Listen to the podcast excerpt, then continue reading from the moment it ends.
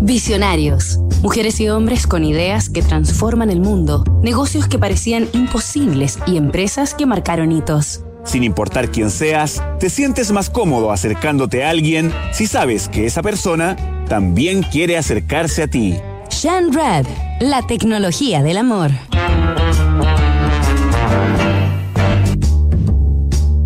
Fundada hace una década, en septiembre del año 2012, Tinder es la aplicación líder a nivel mundial para conseguir citas. Disponible en 190 países y en 40 idiomas, suma más de 530 millones de descargas en sus 10 años de historia.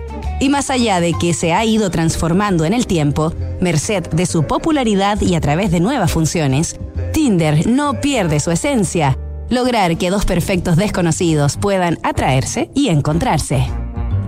La plataforma, abierta a todas las orientaciones sexuales, contabiliza actualmente más de 75 mil millones de match totales. Se denomina match al mecanismo de contacto de Tinder que permite a dos personas entablar una conversación.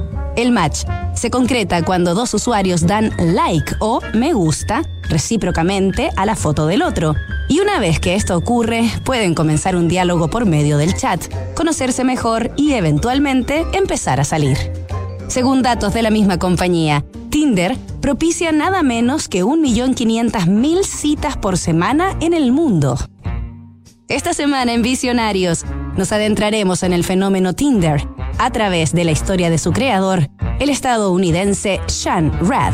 Nos reencontramos mañana tras sus primeros pasos.